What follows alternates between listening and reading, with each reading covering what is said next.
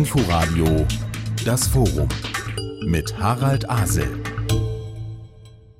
Das Thema ist nicht neu, aber es zeigt sich in verschärfter Dringlichkeit. In Deutschland mangelt es an bezahlbarem Wohnraum Woran liegt das und wie lässt sich das ändern? Herzlich willkommen zum Forum im Inforadio. Wir sind zu Gast bei der Labora 2021, Labor.a, der hybriden Plattform Arbeit der Zukunft der Hans-Böckler-Stiftung. Eine Tagung am 6. Oktober 2021, die mit ihren Panels auch weiterhin digital zugänglich bleiben wird.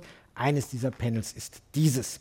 Wie wollen wir in Zukunft leben und arbeiten und wie kommen wir dahin, dass dieses Wollen auch ein Können wird? Wir sprechen über neue Analysen, über Zusammenhänge mit anderen politischen Themenfeldern, wie etwa auch der Ökologie und der Stadtentwicklung, nicht zuletzt über die Wirkmächtigkeit verschiedener Strategien der Steuerung. Es gibt eine neue Studie im Auftrag der Hans-Böckler-Stiftung, erarbeitet vom Team um den Stadtsoziologen André Holm. Der ist jetzt bei uns und wissenschaftlicher Mitarbeiter am Institut für Sozialwissenschaften der Humboldt-Uni. Beim Blick auf die 77 Großstädte in Deutschland stellt die Studie fest, fast die Hälfte der Haushalte tragen eine prekär hohe Belastung. Mehr als 1,5 Millionen leistbare und angemessene Wohnungen fehlen. Hat Sie das überrascht? Was hat Sie daran überrascht? Nee, überraschend waren die Befunde tatsächlich nicht. Wir haben ja eine ähnliche Studie schon 2014 gemacht und kennen natürlich in den meisten großen Städten die Problematik der steigenden Mieten, die mit den Einkommensgewinnen vor allen Dingen der Haushalte mit geringen Einkommen nicht mithalten. Wir haben natürlich Einkommensgewinne auch bei den Besserverdienenden, für die ändert sich relativ wenig. Und das Problem, was wir festgestellt haben, ist eine Verfestigung von diesen prekären Wohnsituationen. Das heißt, wir haben fast die Hälfte, die mehr als 30 Prozent zahlen, sind auch 25 Prozent aller MieterInnenhaushalte in den Großstädten, die sogar mehr als 40 Prozent zahlen müssen. Und das ist ähm, selbst nach diesen internationalen Standarddiskussionen eine überhöhte Mietbelastung. Und ähm, das Argument, was wir ähm, auch mit den Zahlen belegen können, ist ja deutlich, das bleibt dann ganz wenig zum sonstigen Leben übrig. Und ähm, auf die Zusammenhänge vielleicht nochmal angesprochen zwischen Arbeiten und Wohnen ist für uns sehr deutlich geworden, dass das Einkommen, was die Haushalte beziehen, und ganz viele Haushalte beziehen ja Einkommen aus der Arbeit, der entscheidende Faktor für die Wohnbedingung ist. Also wer weniger Geld zur Verfügung hat, wohnt in schlechteren, kleineren Wohnungen zu unsicheren Verhältnissen und hat dazu noch die höhere Mietkostenbelastung. Diese Konstellation führt dazu, dass, dass das Wohnen soziale Ungleichheiten sogar noch verschärft. Sebastian Dulin ist wissenschaftlicher Direktor des Instituts für Makroökonomie und Konjunkturforschung der Hans-Böckler-Stiftung, hier jetzt zugeschaltet. Wir könnten auf den ersten Blick ja sagen, bezahlbarer Wohnraum ist ein soziales Problem. Aber wie blickt der Makroökonomiker darauf? Was hat das denn für die gesamte Gesellschaft? Was hat denn das für die Wirtschaft in Deutschland für Folgen? Der Mangel an bezahlbarem Wohnraum ist auch ein makroökonomisches Problem. Denn wenn bestimmte Menschen nicht mehr in den Innenstadt, in Innenstädten oder stadtnah leben können, dann äh, sinkt bei denen die Erwerbsbeteiligung. Also wenn die, die Pendelstrecke zu weit wird, dann sinkt die Erwerbsbeteiligung. Die, die Produktivität sinkt hier. Und das ist ganz kurzfristig oder mittelfristig schon das Problem. Und dann, wenn man äh, auf die lange Frist guckt, dann kann man eben sagen oder kann man auch zeigen, dass Segregation von Wohnraum dazu führt, dass bestimmte Menschen weniger Chancen in ihrer Ausbildung haben, weniger Chancen haben, dann langfristig am, am Arbeitsmarkt auch zu partizipieren. Das äh, führt dann zu langfristig verfestigter Armut und äh, Arbeitslosigkeit. Und auch das sind gesamtwirtschaftliche Kosten. Vom Institut Empirica ist bei uns Rainer Braun, ein Rechercheinstitut, das auch auf die vorhandenen Daten zugreift. Ich frage Sie jetzt mal sehr direkt, wie sehr folgen Sie den Einschätzungen, die wir von Herrn Holm und von Herrn Dolin gehört haben? Wo melden Sie Widerspruch an? Also klar ist natürlich, wir haben seit äh, Jahren eine zunehmende Knappheit in den Städten. Wir haben Zuwanderung aus dem Ausland und wir haben insbesondere für die Städte noch viel wichtiger eine Binnenwanderung in die sogenannten Schwarmstädte und leider gleichzeitig viel zu wenig neue Wohnungen gebaut. So erklärt sich die Knappheit und eine Knappheit zeigt sich eben dann in steigenden Preisen und steigenden Mieten. Insofern haben wir bei der Analyse erstmal keinen Dissens. Man mag dann vielleicht noch abwägen, inwieweit man hier jetzt die Wohnkosten, die hier von Herrn Holm analysiert wurden, wie die definiert sind, ob da tatsächlich auch Transfers schon berücksichtigt sind, also ob man wirklich nur die reine Miete in Relation zum Einkommen gesetzt hat oder ob auch Kosten der Unterkunft, die Hartz-IV-Empfänger bekommen oder Wohngeldzahlungen da schon berücksichtigt sind. Äh, das alles ändert aber lediglich was natürlich am Ausmaß äh, der Belastung und nicht daran, dass die Wohnkostenbelastung gestiegen ist. Das ist keine Frage. Ich denke mal, Dissens werden wir eher dort finden, wo es um die Maßnahmen geht, wie wir diese Knappheit beseitigen können. Da werden wir sicherlich noch hinkommen. Inga Jensen ist Referatsleiterin Wohnungs- und Verbraucherpolitik im DGB-Bundesvorstand, mitbeteiligt am Bündnis Mietenstopp. Ich frage einfach mal, wie eng verwoben ist die Frage bezahlbaren Wohnraums mit ihrer übrigen gewerkschaftlichen Arbeit? Wohnen ist auf jeden Fall ein gewerkschaftliches Thema, das besonders relevant ist. Das sieht man daran, wir haben gute Lohnsteigerungen äh, zu verzeichnen in den vergangenen Jahren, aber die halten halt nicht mit äh, mit den Steigerungen der Mieten. Also wenn ich mir angucke, was in Berlin äh, für Mietpreissteigerungen stattgefunden haben, bei den Angebotsmieten in den vergangenen fünf Jahren waren das fast 20 Prozent da werden die wieder von aufgefressen. Wir hatten gerade schon einmal das Thema mit dem Pendeln, das Pendeln in die Innenstädte. Das ist was, was viele Arbeitnehmerinnen ähm, auf sich nehmen müssen jeden Tag, weil sie keine leistbaren Wohnungen in der Stadt finden, weil sie lange Pendelstrecken haben. Da kann ich Arbeitszeitverkürzungen haben, aber ich verbringe halt äh, den ganzen Weg dann im ÖPNV oder im Auto auf dem äh, Weg zur Arbeit. Ähm, das sind ähm, nur, nur einige Aspekte, würde ich sagen. Also wir müssen dann aber auch darüber reden, es geht hier um Lohnsteigerungen, es geht aber auch um Regulierungen des Wohnungsmarktes. Ähm, Sie haben gerade das Mietenstoppbündnis angesprochen. Denn Mietenstopp ist zum Beispiel so etwas, aber ich denke, wir sprechen gleich noch über Maßnahmen und Instrumente. Darum einmal nur kurz angerissen an dieser Stelle. Ich will sozusagen, dass wir nicht gleich sofort über Mietendeckel und ähnliches sprechen, sondern uns da herantasten, um auch mal zu fragen, was sind denn eigentlich die Herausforderungen an den Wohnungsmarkt, wenn sich beispielsweise unsere Arbeitswelt auch so radikal verändert. Nun gibt es natürlich auch, und zwar schon sehr lange, genossenschaftliches Wohneigentum. Alt gibt ist auch die Idee von firmeneigenen Siedlungen. Der Verband Job und Wohnen, für den Peter Diederich hier bei uns ist, versucht dies zu verbinden. An der Havelschanze in Berlin-Spandau entsteht ein erstes Wohnprojekt. Das Besondere, mittelständische Unternehmen zeichnen genossenschaftliche Anteile, damit ihre Arbeitnehmer geeigneten Wohnraum nutzen können. Warum ist da noch keiner vorher draufgekommen? In der Tat, die ganz großen Siemens, ThyssenKrupps habe es alle vorgemacht. Damals die Devise schon Mitarbeiter finden, Mitarbeiter binden. Das ging idealerweise, wenn neben einem spannenden Job auch eine bezahlbare Wohnung für den zukünftigen Mitarbeiter, aber auch seine Familie äh, angeboten wurde. Wir, wir haben hier äh, überlegt, wie kann man diese Idee fruchtbar machen für den Mittelstand. Der Mittelstand, das sind ziemlich große, kräftige Unternehmen, es sind aber auch eine ganze Menge kleine Unternehmen. Es ist der Friseur, der dringend einen Gesellen braucht, um mit seinem Laden überhaupt überleben zu können. Es ist die Autowerkstatt. Und hier ist die Idee von Reifeisen äh, mit einbezogen worden, was einer nicht schafft, das schaffen viele.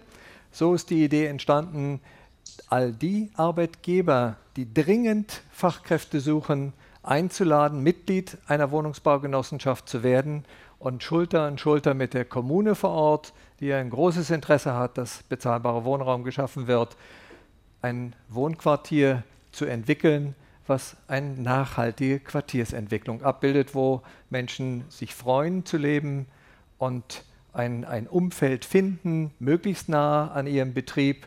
Und äh, all den Aspekten, die im Alltag eine Rolle spielen, wie zum Beispiel eine Kindertagesstätte in äh, dem Wohnquartier, mit einem Coworking-Bereich, wo Menschen mobiles Arbeiten äh, leben können, ohne äh, die Bedrängnis, die so viele Familien jetzt in der Corona-Krise erlebt haben. Wir werden auch darüber sprechen, inwieweit das sozusagen eine Insellösung ist oder wie weit das ein Modell sein kann, auch eben für die vielen hunderttausend Wohnungen, die uns fehlen. Ich würde gerne erst noch mal äh, zurückkommen auch auf diese Studie mit den 77 Großstädten. Mich interessiert ja, unterscheidet sich die Situation grundsätzlich, unterscheidet sie sich graduell, wenn wir, sagen wir mal, die Ballungszentren wie Berlin, München, Hamburg und so weiter anschauen, die Großstädte, den ländlichen Raum, oder sind sozusagen gleiche Bewegungen auch in Richtung auf den Mangel an Wohnraum überall festzustellen? In der Studie, von, von der wir hier sprechen, haben wir ja vor allen Dingen die Großstädte uns angeschaut. Das hatte zum einen, glaube ich, ein inhaltliche, eine inhaltliche Begründung, dass wir davon ausgegangen waren, dass das Städte sind, in denen sich ähm, Wohnsituationen besonders stark verändern oder in besonderer Ausprägung da sind. Das heißt, da war schon ein bisschen die Unterstellung mit dabei, Großstädte unterscheiden sich von kleineren Städten und Mittelstädten. Und ein zweiter Grund war eher forschungspraktischer Natur, ähm, dass, dass wir ja stadtbezogene Daten brauchten und, und selbst in diesen Mikrozensusbefragungen, wo ja jeder Tausendste befragt wird, ähm, kann man damit eigentlich nur große Städte untersuchen, weil die, die Zahlen keine Aussagekraft hätten für kleinere räumliche Einheiten. Also das heißt, da waren uns statistisch auch ein bisschen die Hände gebunden. Ich glaube, wenn wir uns die Arbeiten von anderen Instituten anschauen, ähm, dann sehen wir, dass, dass es ähnliche Tendenzen zum Teil in, in, in diesen wachsenden Städten gibt. Also da sind sicher auch in kleineren Städten ähnliche Phänomene zu beobachten und auch in diesen Großstädten, die wir angeschaut haben, gibt es aber Differenzierung. Also Chemnitz und Herne unterscheiden sich von Köln, Berlin und München. Hat Liegt es auch daran, wie hoch die Quote ist derer, die in Miete wohnen, im Unterschied zu denen, die ein Eigenheim haben?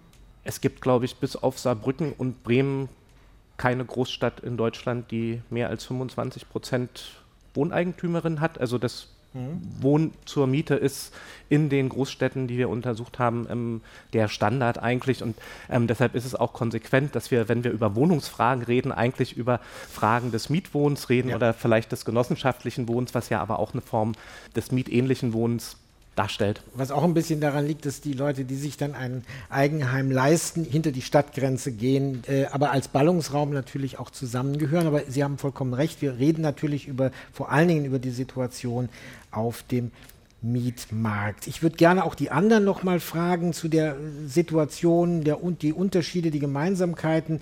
Wir haben ja immer so ein bisschen den Eindruck, so eine Stadt wie Berlin holt etwas nach, was andere Städte wie man wegen München oder Frankfurt schon viel früher gemacht haben. Vielleicht möchten Sie, Herr Dulin oder die anderen auch noch mal was dazu sagen. Ja, also Berlin hat sicher nachgeholt. Und äh, das, was, was man in, in, München und anderen Städten früher kannte, das hatte man damals in Berlin nicht in der Form. Also vor 20 Jahren hatten wir noch relativ viel Leerstand hier. Da gab es auch Prognosen, dass die Stadt weiter schrumpfen würde. Aber das macht es an anderer Stelle eben jetzt umso schmerzhafter, weil eben die Mieten nicht nur hoch sind, sondern auch schnell gestiegen sind. Und das äh, führt natürlich zu ganz neuen Ungleichgewichten da. Also es führt auch dazu, dass dann Menschen aus ihrer alten Wohnung nicht mehr ausziehen, weil das Umziehen in eine neue, passendere Wohnung einfach mit riesigen Kosten verbunden ist. Also wenn Sie jetzt hier als altes Ehepaar, wo die Kinder ausgezogen sind, noch in der 120 Quadratmeter Wohnung wohnen, dann ziehen Sie jetzt in Berlin bestimmt nicht in die 70 Quadratmeter Wohnung, weil die möglicherweise teilweise teurer ist als die große Wohnung. Und äh, das sind so Sachen, die dann im Grunde, wenn, wenn diese Bewegung so ganz schnell ist, die Probleme eigentlich nochmal verschärfen hier. Und äh, Berlin ist halt jetzt an einem Punkt, wo tatsächlich der Leerstand sehr, sehr niedrig ist und wo das halt auch für, für ganz viele Menschen, deren Lebenssituation sich ändert, ein Problem ist. Also nicht nur das eine, was Herr Holm dargestellt hat, sind ja die Bestandsmieten im Grunde, also was, was zahlen die, die, die Mieter, die Mieterinnen, die in einer Wohnung wohnen. Aber es ist eben auch ein Problem, was das Angebot ist, weil das entscheidet darüber, ob ich mein, mein Leben anpassen kann. Also wenn man ein neues Kind kriegt, kann man sich dann keine größere Wohnung äh, nehmen, wenn sich ein Paar trennt, äh, dann, dann, müssen die möglicherweise noch zusammenleben. Und äh, das sind alles Dinge, die wirklich belastend sind und das sollte so nicht sein. Ja, also zum Thema Nachholeffekt, da gibt es sicherlich einen Nachholeffekt, der bezieht sich aber eher auf das Preisniveau. Äh, also das Mietniveau, da ist Berlin ja in der Tat immer noch preiswerter als andere deutsche Städte. Man muss natürlich auch sehen, in Berlin gibt's äh, und gab es lange Zeit weniger hochqualifizierte Arbeitsplätze. Das heißt, das Durchschnittseinkommen ist auch ein bisschen niedriger. Das relativiert natürlich das Mietniveau. Und wir haben nun mal halt durch den Zuzug der Bundesregierung, aber auch durch das Entstehen hochwertiger Arbeitsplätze, was früher mal Start-ups war, sind ja jetzt viele teils äh, große Unternehmen mit hohen Einkommen. Da gibt es eben halt eine neue äh, Mischung, eine neue äh, Einkommensschicht, die hier in Berlin in den letzten 20 Jahren zugewandert ist, die, wenn man so will, so ein bisschen die Preise verdirbt es ist immer dann gleich das Wort Gentrifizierung da. Man muss aber sehen, es ist halt zum Teil auch der Student, der vor 10, 15 Jahren gekommen ist, der eine kleine Wohnung in Kreuzberg hatte, dann zum Gutverdiener mutiert ist und äh, sich eine größere Wohnung leisten konnte. Also die Frage ist immer, wer verdrängt hier eigentlich wen? Und äh, sind nicht die, die heute verdrängt werden, die, die vielleicht vor 15 Jahren verdrängt verdrängt haben. Berlin hat eben halt viel später und viel langsamer mit Neubau reagiert. Wobei, wenn ich jetzt sage Berlin äh, oder Hamburg, dann meine ich natürlich nicht die Stadt, weil die Stadt kann ja nicht Wohnungen bauen, äh, sondern Wohnungen werden ja in aller Regel von äh, privaten Unternehmen zumindest errichtet. Und auch die haben da eben zu spät reagiert. Dazu kam dann sicherlich auch noch, dass es in Berlin alles ein bisschen länger dauert, was Genehmigung und so weiter betrifft. Darf ich noch eine Sache anfügen? Ja. Einen, einen Punkt hier. Das macht man sich oft nicht so klar. Wir hatten im Jahr 2005 knapp eine Million sozialversicherungspflichtige Jobs in Berlin. Wir haben inzwischen 1,5 Millionen. Das heißt, da ist also die, die, die Zahl der sozialversicherungspflichtigen Jobs, und da, das ist ja auch gut, da ist ja ein, steckt ja Einkommen hinter, die ist um fast 50 Prozent in dieser Zeit gestiegen. Und das ist natürlich, schlägt sich natürlich in der Nachfrage nach Wohnraum auch nieder. Und äh, das ist eben eins der Probleme, zumal die Politik hier in Berlin lange darauf gesetzt hat und auch mit, mit äh, Projektionen gearbeitet hat, eine, eine schrumpfende Stadt äh, so äh, im Blick hatten oder sich vorgestellt haben. Wir haben eben schon gemerkt, knappe Angebotsseite, wer verdrängt wen? Was lässt sich denn, frage ich mal hier in die Runde, was lässt sich denn da genauer festlegen, wie so Verdrängungen dann konkret auch aussehen? André Holm.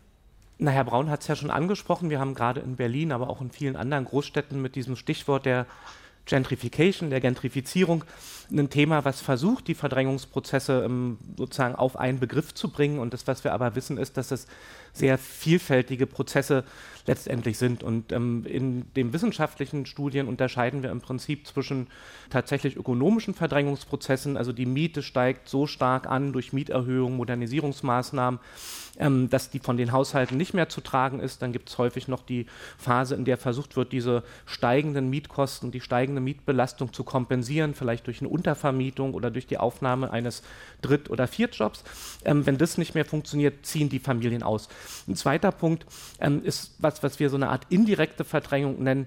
Und das ist eine Verdrängung, die stattfindet, weil Menschen mit geringem Einkommen in bestimmte Stadtteile gar nicht mehr zuziehen können. Und Herr Dolin hat schon angesprochen, wir haben extrem hohe, und, und Frau Jensen auch, wir haben extrem hohe Angebotsmieten. Und das heißt, wir haben eigentlich in, in großen Teilen der Innenstadt, was die Zuzugsmöglichkeiten angeht, sowas wie Hartz-IV-freie oder armutsfreie Zonen. Da kommt man mit einem geringen Einkommen, mit einem Mindestlohn eigentlich nicht mehr dazu, es sei denn, es gibt außer den Markt. Ähm, Angeboten ähm, noch sozial gebundene Angebote. Und das verändert natürlich langfristig die Sozialstruktur in den Quartieren. Und wir sind aber, ähm, wenn, wenn wir auch die Debatte in Berlin schauen, ähm, im Prinzip seit zehn Jahren über diesen Status, dass wir uns über Gentrifizierung eifern ähm, weit hinaus. Wir diskutieren Wohnungsknappheit, steigende Mieten, Angebotsmieten, die die Leistbarkeit von mittleren Einkommen übersteigen, eigentlich in fast allen Teilen der Stadt. Und Gentrifizierung ist ja noch ähm, so ein kleines niedliches Modell,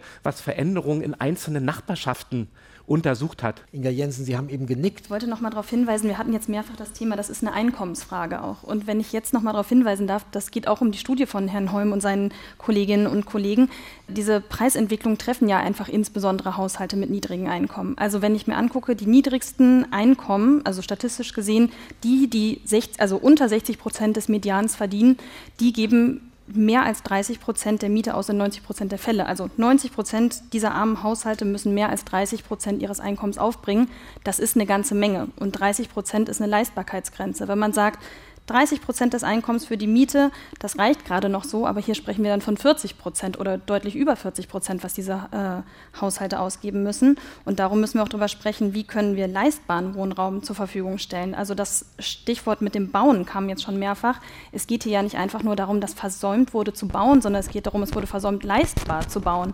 Es geht hier darum, wie können wir günstiger bauen, wie kann man das auch deckeln und den richtigen Leuten zur Verfügung stellen. Wie können wir günstiger bauen? Ist so ein genossenschaftliches Modell eine Möglichkeit und welche? Der Deutsche Verband Job und Wohnen äh, hat seinen Fokus zunächst mal auf die wichtige Verbindung der Welten des Arbeitens und des Wohnens gerichtet. Es gibt den Eindruck, dass diese Verbindung in der Überlegung in den letzten Jahrzehnten immer mehr in den Hintergrund getreten ist. Wir haben als Satzungsziele, dass es mögen Rahmenbedingungen, und zwar soziale und äh, wirtschaftliche und äh, gesellschaftliche Rahmenbedingungen geschaffen werden für ein menschenwürdiges Arbeiten, für ein menschenwürdiges Wohnen und ein menschenwürdiges Leben. Adressieren tun der Deutsche Verband Job und Wohnen sich vor allem als Dialogplattform an die großen Verantwortungsträger in unserer Gesellschaft, Gewerkschaften, Arbeitgeberverbände und Sozial- und Wohlfahrtsverbände. Hier gibt es die Dialogplattform, Konzepte zu entwickeln, wie man gerade im Bereich der Daseinsvorsorge neue Wege findet, um den tatsächlichen Bedarf der Menschen zu decken. Unsere Diskussion hier ist bisher relativ defensiv geführt worden. Äh, ich habe viel gehört, wofür das Einkommen der Menschen ausreicht und es wird immer knapper. Der Verband Job und Wohnen geht umgekehrt heran. Man stellt fest, dass eigentlich das Thema Immobilie dem freien Spiel der Kräfte weitgehend überlassen ist. Es gibt keine Branche, in der Spekulation zu so maximalen Preissteigerungen geführt hat, sehr zur Sorge all der Menschen, die nicht mithalten können. Und äh, diese, der Verband, Deutsche Verband Job und Wohnen, er stellt ab auf ein, eine Rechtsform, die eben nicht die Geldvermehrung im Vordergrund hat, die nicht spekulieren möchte, sondern die nur zwei Ziele hat. Was heißt nur? Bewahren und fördern. Nicht mehr, schöner, größer, besser. Und aus diesem Gedanken heraus ist die Idee eines nachhaltigen Wohnquartiers entstanden, was gestemmt wird in der Kooperation mit der Kommune vor Ort Berlin. Hier entsteht das Pilotprojekt mit einem Best Practice und, und, und einer, einem sehr, sehr interessanten Beispiel, wie die Berliner Politik sehr, sehr proaktiv auch alternative Projekte unterstützen kann. Hier wird im Wege der Direktvergabe ein Grundstück der Genossenschaft zur Verfügung gestellt, damit ca. 120 Wohnungen entstehen können. Es wird also kein Grundstück gekauft. Das könnte die Genossenschaft nicht. Dann, es wird in serieller Weise gebaut. Das heißt, idealerweise in Holz, dass diese Quartiere, die vielfach in Deutschland entstehen sollen, wir nehmen an, fünf bis zehn Quartiere pro Bundesland in den nächsten fünf bis zehn Jahren, dass die Planungszeit und die Bauzeit verkürzt wird mit der Maßnahme des seriellen Bauens und zu guter Letzt keine Bauträgergesellschaften beauftragt werden, diese Quartiere herzustellen, sondern die Genossenschaft im kleinen Beraterkreis mit einem Generalunternehmer das Vorhaben stemmt. Ich bin ja ein blutiger Laie in diesem ganzen Bereich, deshalb frage ich mal diese sehr kompetente Runde, ist das jetzt eine Insellösung? Also nice to have, kann man machen, aber damit schaffen wir nicht irgendwie 300.000 Wohnungen. Ist das etwas, was einen direkten Einfluss haben kann auf andere Modelle? Wie sehen Sie das? Wer möchte anfangen? Ich würde gerne noch mal eine Anmerkung machen zu der Frage, wie kann man denn preisgünstig bauen? Weil die schlichte Antwort darauf lautet, in Deutschland gar nicht. Wenn man sich die Entwicklung der Baukosten anschaut in den letzten zehn Jahren, dann sind diese Kosten zur Errichtung neuer Wohnungen ohne Grundstückspreis um 80 Prozent gestiegen. Das heißt, eine Wohnung, die ich vor zehn Jahren für, sagen wir mal, 2000 Euro den Quadratmeter bauen konnte, die kann ich jetzt nur für 4000 den, Euro, den Quadratmeter bauen. Entsprechend muss auch die Neubaumiete doppelt so hoch sein, wenn ich nicht drauflegen will als Kapitalanleger, als Vermieter, als Wohnungsgesellschaft. Das ist mal das grundsätzliche Problem in Deutschland. Und da macht es auch einen relativ kleinen Unterschied, ob ich jetzt eine Villa baue oder ob ich eine Sozialwohnung baue. Diese reinen Baukosten, die sind ganz ähnlich hoch. Was den Unterschied macht, es wurde gerade der Begriff Spekulation genannt. Ich würde es Knappheit nennen. Man kann natürlich eine Wohnung, wenn es nur eine gibt, aber mehrere Interessenten, höher, teurer vermieten und teurer weiterverkaufen.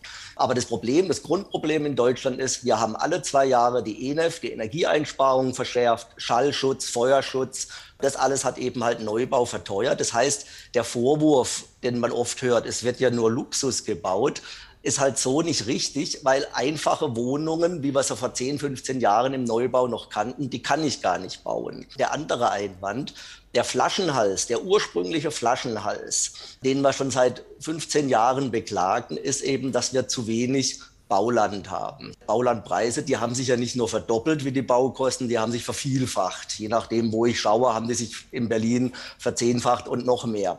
Und auf ein sehr hochwertiges oder sehr teures Grundstück, da kann ich es mir eben halt auch als Bauträger nicht leisten, eine preiswerte Wohnung zu bauen, weil ich ja auch eine entsprechend hohe Miete dann verlangen muss, um diese hohen Grundstückskosten zu refinanzieren. Frage in die Runde, lässt es sich preiswert bauen? Es lässt sich bestimmt preiswerter bauen.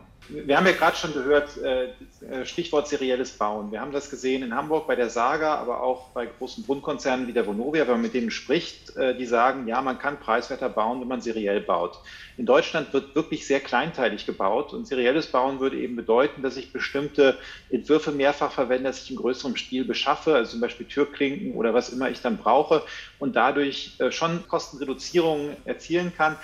Ob das am Ende dann preiswert ist, ist eine andere Frage, aber es ist preiswerter, deutlich preiswerter als das, was Herr Braun da gerade äh, genannt hat. Da muss man natürlich dann auch mm, die Flächen für haben, um in diesem Stil bauen zu können. Und äh, da sind wir der Meinung, dass der öffentliche Wohnungsbau einen Beitrag leisten könnte. Wir haben auch in Hamburg gesehen, wie das funktionieren kann. Insbesondere wenn die Kommunen auch anfangen, Grundstücke zu bevorraten und eben die selber zu halten und statt sie zu verkaufen, dann sind die Kommunen auch nicht darauf angewiesen, die gestiegenen Baupreise direkt auf die Mieten umzulegen. Das ist natürlich ein Fehler, was, was wir hier in Deutschland gesehen haben, dass sehr viele dieser Grundstücke privatisiert worden sind und verkauft worden sind. Aber da äh, sollte man entgegenwirken, das nicht mehr weiter verkaufen, was man hat und äh, probieren, mit einem äh, großen öffentlichen Wohnungsbau wo man von Erfahrungen dann, dann auch lernen kann, damit da Wohnungen zu bauen. Und zwar nicht nur Sozialwohnungen, sondern öffentliche Wohnungen, die also, äh, wie wir es auch in Österreich sehen, bis in, in die Mitte der Gesellschaft hinein äh, zur Verfügung stehen und nicht nur für einkommensarme Haushalte. Ich würde gerne noch ein Argument hinzufügen, dass es vielleicht nicht nur darum geht, günstig zu bauen, sondern auch günstig zu refinanzieren. Also das, das, was die Mieten steigen lässt, ist ja nicht die Baukosten an sich, sondern sind die Aufwendungen, die der Bauherr oder der, der Wohnbauträger zu tragen hat. Und ähm, die kann ich einerseits, das haben wir schon auch bei Herrn Braun gehört, ähm, deutlich reduzieren, wenn da nicht diese extrem hohen Grundstückskosten dazu gekommen sind, die ja, das zeigen ja Untersuchungen in Berlin, in Hamburg, in München teilweise 50 bis sogar 75 Prozent der Gesamtkosten inzwischen ausmachen in einzelnen Städten. Das heißt also, da ist die Ressource, öffentliche Grundstücke, auf denen gebaut wird, die vielleicht im Rahmen von sehr günstigen Erbpachtverträgen ähm, an sozial orientierte Bauträger gegeben werden, eine Lösungsmöglichkeit. Das zweite ist, und wenn man, weiß nicht, in die 20er Jahre zurückschaut, wo es ja eine ähnliche Diskussion in Berlin und in vielen anderen Städten gab, ähm, da gab es eine Zeitschrift, die hieß der langfristige Kredit.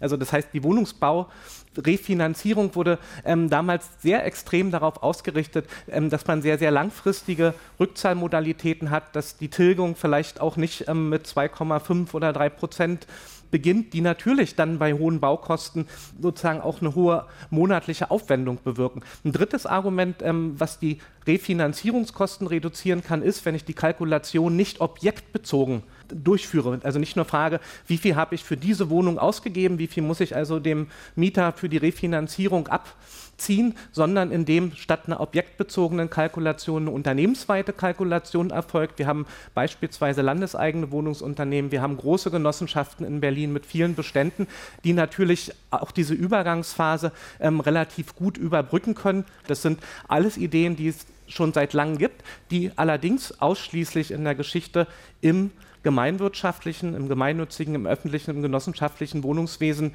tatsächlich praktiziert worden. Und ähm, das Problem aus meiner Sicht ist tatsächlich, dass wir im Moment so ein bisschen wie das Kaninchen vor der Schlange sind und darauf warten, dass die Privaten uns die soziale Stadt bauen. Das wird nicht stattfinden. Da ist also eine öffentliche, gemeinwirtschaftliche Initiative gefragt, viel, viel stärker, als wir das bisher hatten.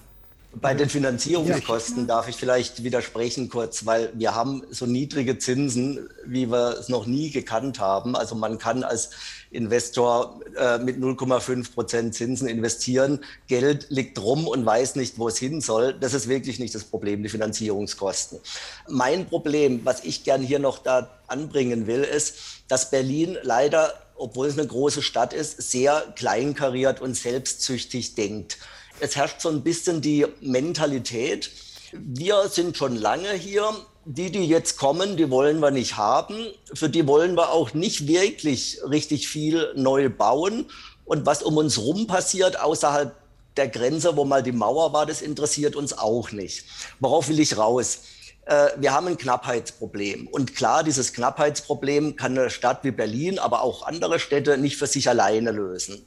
Man muss besser sich mit dem Umland abstimmen. Wir sehen seit Jahren eine zunehmende Suburbanisierung. Das sind ganze Kleinstädte, die jedes Jahr Berlin verlassen ja, Größenordnung 40, 50, 60.000 Menschen, die pro Jahr zunehmend aus Berlin rausziehen. Vor 20 Jahren war man außerhalb des S-Bahn-Rings draußen in Brandenburg. Äh, jetzt höre ich von jungen Familien, die bis nach Fürstenberg ziehen. Ja. Da muss man einfach dafür sorgen, dass dieses Umland besser angeschlossen wird. Wir haben immer noch S-Bahn-Trassen, die es vor dem Krieg mal gab, oder die Siemens-Bahn, die immer noch nicht reaktiviert sind, vielleicht mal in 20, 30 Jahren. Wir haben immer noch eingleisige der U-Bahnen äh, im Außenbereich. Da muss ganz dringend äh, mal wirklich an das Umland ein bisschen größer gedacht werden. Städte wie Paris, die bauen gerade einen Umlandring, also das, was bei uns quasi außerhalb dieser Eisenbahnring ist, um die Umland äh, das großflächig besser anzuschließen. München, wo ja ganz Oberbayern Suburbanisierung ist, baut eine komplett neue U-Bahn-Trasse, die den Außenbereich schneller und besser anbindet. Und da ist Berlin einfach weit hinten dran und viel zu klein. Ich ja, aber München hat ja auch nicht dazu geführt, ähm, wenn die so fortschrittliche Kommunal- und Stadtentwicklungspolitik machen, dass es dort günstige Mieten gibt. Also ich finde, das ist ein richtiger Einwand, dass das ein Baustein München. ist, den, den man braucht. Da gibt es sehr hohe Mieten, obwohl die ja offensichtlich ähm, größere Einbeziehung des Umlands. Und obwohl die seit Jahren 50 oder 30 ja, Prozent Sozialwohnungsbau genau. machen. Das hilft halt alles nicht. Genau, aber das, sich allein Sie hatten ja Ihr Argument gerade. Ich, ich wollte ja nur noch mal ja. kontern, dass ich finde, das ist ein, das ist ein richtiger Baustein, den es gibt, ähm, auch mit dem Umland und mit Brandenburg integrierte Stadtentwicklungskonzepte zu bringen. Aber daraus abzuleiten, dass das nicht stattfindet, dass irgendwie in Berlin eine kleinmütige Diskussion ist. Es gibt hier einen Stadtentwicklungsplan, es gibt irgendwie den Plan für 14 neue Vorstädte, die in den den letzten Jahren entwickelt wurden. Es gibt sozusagen Bauflächen, die für über 200.000 Wohnungen ausreichen und wo jetzt das Baurecht geschaffen werden muss. Also ich finde dass das sozusagen nicht angemessen die Berliner Diskussionen der letzten Jahre quasi ähm, mit einem Debattenstand vor 15 Jahren irgendwie zu kontern. Ja. Und, und Berlin, würde gerne, gut, würde Berlin kann gut Pläne, aber Fakten zählen, hat mal ein Journalist gesagt. Wir sind eigentlich schon mitten dabei bei der Frage, ja, was kann man denn nun tun, dass die Mieten nicht äh, enorm steigen, dass andererseits viel Neues gebaut wird und dass vor allen Dingen so gebaut wird, dass die neuen Erfahrungen, was unsere Arbeitswelt angeht, aber auch unsere persönliche Lebenswelt, die weit weg ist von der klassischen äh, Zwei-Kind-Familie von einst, sich darin wiederfindet. Es hilft ja nichts, dass am Ende lauter Wohnungen da sind, die eigentlich zumindest unter Homeoffice-Bedingungen schwer zu nutzen sind. Und da würde ich jetzt gerne mal hinkommen zu fragen, ja, was kann man eigentlich konkret an der Stelle machen? Was fordert zum Beispiel äh, Inga Jensen der DGB? Ich finde, da können wir noch mal ganz gut jetzt den Zirkel schlagen, noch mal zurück. ähm, wir hatten vorhin gesprochen einmal über ähm, so etwas wie Werkswohnungsbau. Ähm, ich finde das an sich eine begrüßenswerte Initiative, frage mich aber immer, das bringt ja auch Schwierigkeiten mit sich, also Kopplung von Mietverträgen, Arbeitsverträgen und so weiter. Da können Sie vielleicht ja noch mal gleich drauf äh, eingehen, aber das ist ja ähm, eine Herausforderung, vor der man da auch steht. Und ähm, wir hatten auch darüber gesprochen, wie kann man sicher und nachhaltig und nicht spekulativ bauen. Und ähm, Herr Holm hatte dazu gerade schon gesagt, schon mal so ein Stichwort, und zwar gemeinnützig. Und ich finde, äh, eine neue Wohnungsgemeinnützigkeit, ähm, deren Einführung der DGB auch fordert, äh, ist etwas, was man machen kann, um auch nachhaltig, langfristig auch wegzukommen von einer befristeten äh, Förderung äh, von Wohnraum sondern zu einer aktiven, langfristigen Aufbau von einem gemeinnützigen Wohnungsbestand, ähm, der sich erstrecken kann durch die verschiedensten Träger. Ähm, da können adressiert sein kommunale Wohnungsunternehmen, private Wohnungsunternehmen und so weiter. Hier gibt es ja die Möglichkeit, Unternehmen äh, im Gegenzug dazu, dass sie halt äh, sich diesen Kriterien von Gemeinnütz äh, Gemeinnützigkeit verpflichten, von bestimmten Steuern zu entlasten, Gewerbesteuer, Grunderwerbsteuer und so weiter und dadurch aber auch zu einer Kostensenkung beizutragen und auch dann weg wegzukommen von der Spekulation. Weitere Sachen, wo ich gerade bei Spekulationen sind, sind Eindämmung von Share Deals. Ist auch ähm, eine Sache, die sehen wir gerade, wenn äh, Häuser zum Beispiel überführt werden sollen äh, über das kommunale Vorkaufsrecht, ähm, dass die Kommunen ziehen können oder in Berlin hier die Bezirke, wenn Häuser verkauft werden. Sowas wird umgangen häufig ähm, durch Share Deals, also indem Immobilien umgewandelt werden quasi in, äh, in eine Form von Unternehmen, die anteilig verkauft wird. Äh, hier können dann Kommunen überhaupt nicht mehr intervenieren. Also da äh, einzugreifen und zu reglementieren, finde ich äh, notwendig und eine Ergänzung zu der Forderung, auch sozial nachhaltig zu bauen. Ich nehme das mal auf, die berühmte Frage, wie ist das denn eigentlich? Ich bin bei einem äh, Unternehmen äh, in Berlin und äh, möchte wechseln zu einem anderen Unternehmen in München und muss dann verzweifelt gucken, ist, haben die sich auch schon diesem Projekt von Job und Wohnen angegliedert oder nicht? Also die berühmte Frage, wie ist das eigentlich? Bin ich dann auf die, für die nächsten 40 Jahre auch als Arbeitnehmer einfach verpflichtet, nicht nur in der Wohnung zu bleiben, sondern auch noch beim selben Arbeitgeber, was in Ihrem Modell ja so ein bisschen so, so suggeriert wird. Ja, also ähm, in der Tat auch München interessiert sich. Wir sind in München auch im Gespräch um äh, die Errichtung von Wohnquartieren nach diesem genossenschaftlichen Modell. Der Deutsche Verband Job und Wohnen, ich habe es vorhin kurz erwähnt, adressiert sich an die Welt der Arbeitgeberorganisationen, Gewerkschaften und sozialen Wohlfahrtsverbände. Das Angebot an die Gewerkschaften und wir sind hier in einem sehr engen, vertrauensvollen Gespräch mit dem DGB und der IG Metall, mit Verdi, mit IG Bauen über die genossenschaftliche Konzeption be Beschäftigtenwohnen mit dem Ziel, dass dort in diesen Genossenschaften die Mitarbeiter, die Beschäftigten selbst Mitglieder der Genossenschaft werden, Mitglied der Solidargemeinschaft, die dann das Wohnquartier äh, errichtet und dort baut. Wir sind in Gesprächen darüber, dass Altersvorsorge mit in die Überlegungen einbezogen wird, in der Weise, dass die Tarifpartner das Thema Altersvorsorge und das Ansparen von Genossenschaftsanteilen ermöglicht und als Rahmen äh, in den Rahmen der Vereinbarung zwischen der Welt der Arbeitgeber und der Arbeitnehmer aufgenommen wird.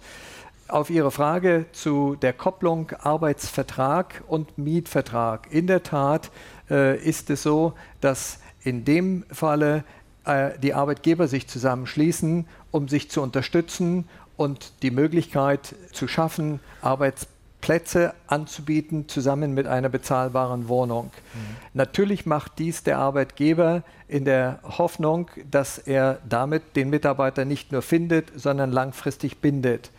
Wenn ein Mitarbeiter sich allerdings von dem Arbeitgeber löst, dann wird er sich auch von einer äh, äh, äh, Mitgliedschaft im, im, Tennisclub, die der Arbeitgeber zur Verfügung stellt, oder dem täglichen frisch gepressten Orangensaft, was man alles in Stellenanzeigen findet, äh, äh darauf äh, verzichten müssen. Fairerweise muss er dann die Wohnung demjenigen, der Kollegin, dem Kollegen zur Verfügung stellen, die seinen Arbeitsplatz übernimmt aber ich glaube zumindest, der frisch gepresste Orangensaft ist dann nicht kriegsentscheidend bei einer solchen äh, Frage. Ich nehme den, den Gedanken nochmal auf, Förderung, Subvention, den äh, Inga Jensen hier eingebracht hat und würde gerne in die Runde fragen, wofür wenn es um äh, bezahlbaren Wohnraum geht, wofür hilft welche Förderung und was ist möglicherweise sogar kontraproduktiv, bevor wir dann auch zu, von der Förderung dann quasi zu, zu klaren Steuerungen, wie wir sie beispielsweise bei Mietpreisbindung und Mietendeckel und Vergesellschaftung haben,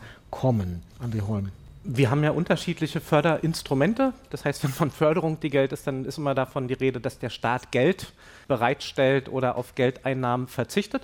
Und ich fange mal an damit, ähm, wir, wir, kennen diese Instrumente, Kosten der Unterkunft und des Wohngeldes sind ja Subjektfördermittel. Da wird immer gesagt, die sind so schön zielgerichtet, die werden ja an diejenigen ausgereicht, ähm, die tatsächlich jetzt geringe Einkommen haben, eine hohe Mietkostenbelastung. Das Problem dabei ist aus meiner Sicht, dass es de facto eigentlich eine Subventionierung des Wohnungsmarktes ist. Also da, weil ich damit Mieten sicherstelle, die eigentlich aus den Einkommensverhältnissen gar nicht getragen werden können. Das sind zusammen im Moment 17 Milliarden Euro pro Jahr, die da Bund und Kommunen ausgeben an Wohngeld und Kosten der Unterkunft. Zweites Geld, was bereitgestellt wird, ist häufig die Objektförderung. Das heißt, das sind Förderprogramme. Da haben wir in der Vergangenheit gesehen, dass die leider in den Programmen des sozialen Wohnungsbaus und der Wohnraumförderung immer nur zu zeitlich befristeten Mietpreis- und Belegungsbindung geführt haben, also eigentlich nur so eine Art soziale Zwischennutzung erwirken. Ähm, da gibt es seit langem von vielen Verbänden und, und aus den wohnungspolitischen Initiativen die Forderung, wenn gefördert wird, dann soll da ähm, ein dauerhaft äh, gebundener und leistbarer Wohnungsbestand ähm, bei geschaffen werden.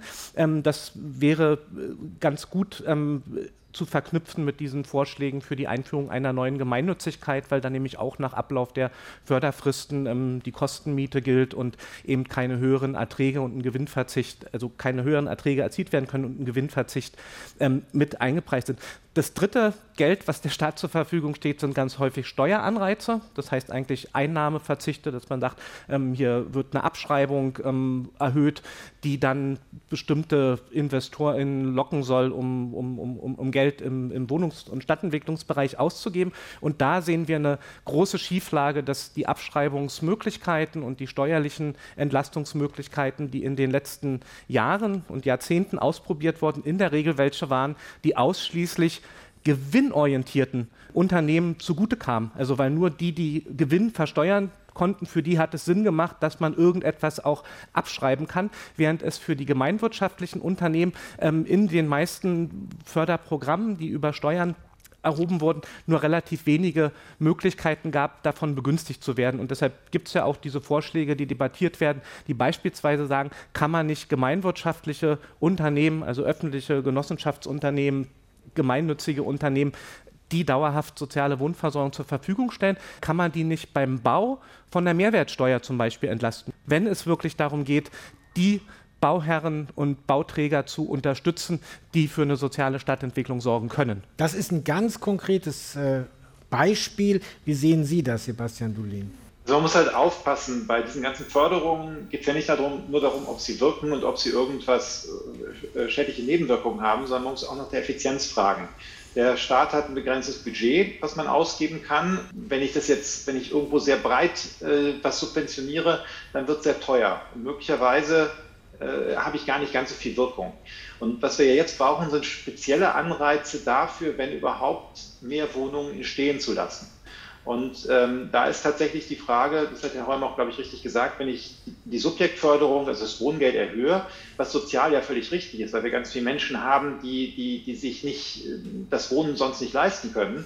Aber man darf sich keine Illusion machen, dass dadurch mehr Wohnungen entstehen. Und wir kennen das aus der Ökonomie, wenn wir ein relativ inelastisches Angebot haben und wir fangen dann an, die Nachfrage danach zu subventionieren, dann, geht, dann landet da ziemlich viel von bei den Anbietern konkret, wenn wir das Wohngeld sehr weit ausweiten, dürfte das Ergebnis sein, klar, es ist jetzt begrenzt mit über, über Mietpreisbremse und so weiter, aber das Marktergebnis am Ende dürfte sein, dass die Mieten höher ausfallen, der Neubau eigentlich dadurch nicht besonders groß angeregt wird. Und darum würde ich für Instrumente plädieren, die eben gezielt den Wohnbau erhöhen. Und das ist eben der Grund, warum wir auch so stark auf diesen öffentlichen Wohnungsbau gucken, weil wir sagen, da kann man, kann wirklich die Politik, wenn sie sich zum Beispiel Hamburg als Vorbild nimmt, relativ schnell mit begrenzten Mitteln, ähm, weil sie auch noch Kredite aufnehmen kann und das sehr günstig tun kann, sehr, sehr schnell mit begrenzten Mitteln viele Wohnungen schaffen.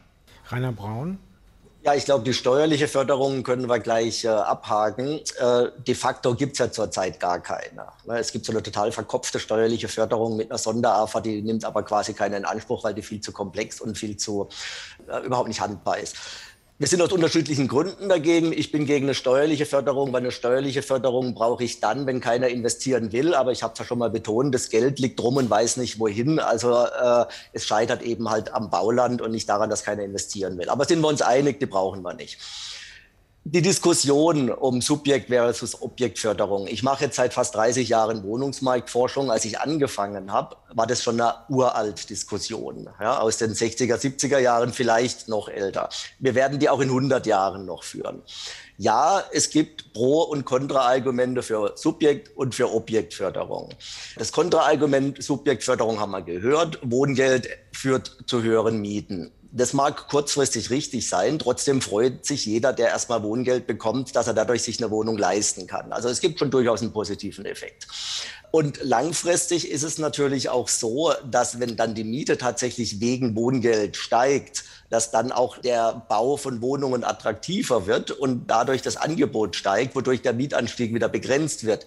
Das funktioniert in der Tat natürlich nicht, wenn wir zu wenig Bauland haben und so hohe Baukosten äh, durch gesetzliche Auflagen. Aber insofern, da gibt es also immer Licht und Schatten und genauso sieht es eben halt auch bei der Objektförderung aus die Förderung von Sozialwohnungen hat natürlich den Vorteil, klar, da steht dann wirklich ein Haus, was verpflichtenderweise zu einer bestimmten Miete angeboten werden muss. Aber jetzt komme ich wieder auf die Diskussion der 90er Jahre. Es gibt dann halt auch Fehlbeleger. Ne? Es gibt Einkommensgrenzen, die ich beim Einzug erfüllen muss. Danach muss ich ja deswegen nicht ausziehen.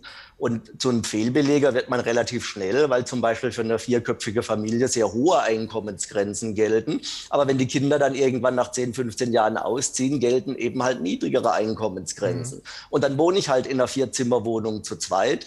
Und insofern, es gibt für alles Pro- und Kontra-Argumente. Ich bin der Meinung, man braucht eben halt trotzdem beides. Ne? Wir brauchen sozialen Wohnungsbau, wir brauchen aber genauso natürlich auch Kosten der Unterkunft Hartz IV und, und Wohngeld.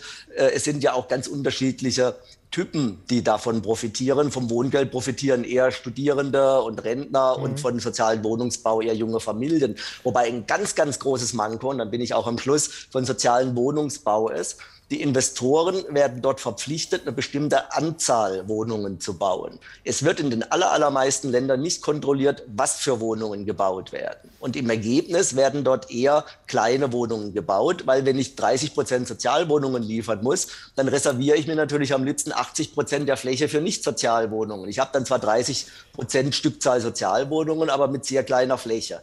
Und das halte ich dann auch für sehr problematisch.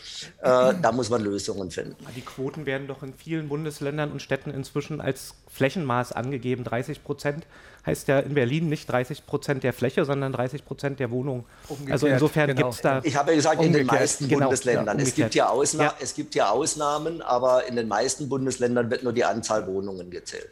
Peter ja. Dietrich. Also äh, der Ansatz äh, des Deutschen Verbands Job und Wohnen ist, dass äh, in dem Segment wo wir einen Bedarf spüren. Und das ist ein, ein, nicht nur ein Bedarf, sondern eine Notsituation. Die Versorgung mit bezahlbarem Wohnraum, gesellschaftliche Initiative Platz greifen muss. Und nach unserer Auffassung, die Umsetzung in der Rechtsform der Genossenschaft ist der geeignete Weg. Das ist eine gemeinwohlorientierte Tätigkeit, die noch viel, viel stärker von den gesetzlichen Rahmenbedingungen unterstützt werden muss. Sie haben gerade völlig zu Recht gesagt, wenn man sich vorstellt, dass bei einer Quartiersentwicklung, sagen wir mal von 25 Millionen, 5 Millionen alleine dabei bei Vaterstaat bleiben und nicht zurückgezahlt werden, wie an den Investor, der ein Hotel oder Bürogebäude äh, errichtet, das kann nicht sein. Und da gibt es viele Beispiele, dass Grunderwerbsteuer zu zahlen ist, wenn Gemeinwohlinitiative bezahlbaren Wohnraum schafft. Wie ist denn das möglich? Wie ist es überhaupt möglich, dass Grund und Boden nur noch eigentlich dem freien Spiel der Kräfte überlassen bleibt. Erste Ansätze in Berlin wie Bodenfonds ähnlich. Wir Endlich äh, Boden, Grund und Boden zur Verfügung stellen dort, wo ein größter Bedarf ist, und das sind 60 bis 70 Prozent der Gesellschaft, die hier dringend nach Änderungen rufen. Und genau diese Themen diskutieren wir im Deutschen Verband Job und Wohnen, vor allem mit den großen Gruppen Arbeitgeberorganisationen, Gewerkschaften und Wohlfahrt- und Sozialverbänden mit sehr, sehr spannenden Ansätzen, Havelschanze ist das erste Projekt. Noch sind Wohnungen zu haben. Arbeitgeber können sich beteiligen. Das war vom hybriden Kongress Labor A, Labor.A, der Hans-Böckler-Stiftung, das Forum im Inforadio Zukunft Wohnen, Anforderungen an Stadtentwicklung, Wohnungs- und Sozialpolitik mit André Holm von der Humboldt-Universität Berlin, Sebastian Dulin, Institut für Makroökonomik, Ökonomie und Konjunkturforschung Düsseldorf, Peter Dietrich, Verband Job und Wohnen, Rainer Braun vom Forschungs- und Beratungsinstitut Empirica und Inga Jensen, Referentin Wohnen Wohnungspolitik im DGB. Danke allen, die uns zugeschaut und zugehört haben. Inforadio Podcast.